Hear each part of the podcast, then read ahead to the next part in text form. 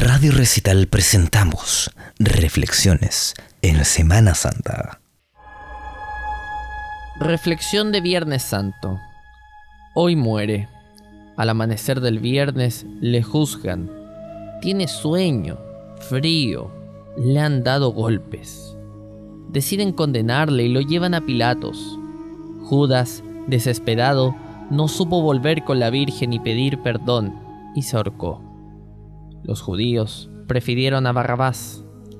Pilatos se lava las manos y manda a crucificar a Jesús. Antes ordenó que le azotaran. La Virgen está delante mientras le abren la piel a pedazos con el látigo. Después le colocan una corona de espinas y se burlan de él. Jesús recorre Jerusalén con la cruz. Al subir al Calvado se encuentra con su madre. Simón le ayuda a llevar la cruz.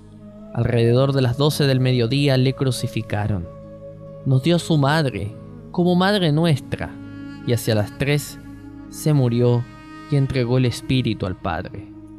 Para certificar la muerte, le traspasaron con una lanza. Por la noche, entre José de Arimatea y Nicodemo le desclavan y dejan el cuerpo en manos de su madre. Son cerca de las siete cuando le entierran en el sepulcro. Reflexiones de Semana Santa aquí en Radio Recital.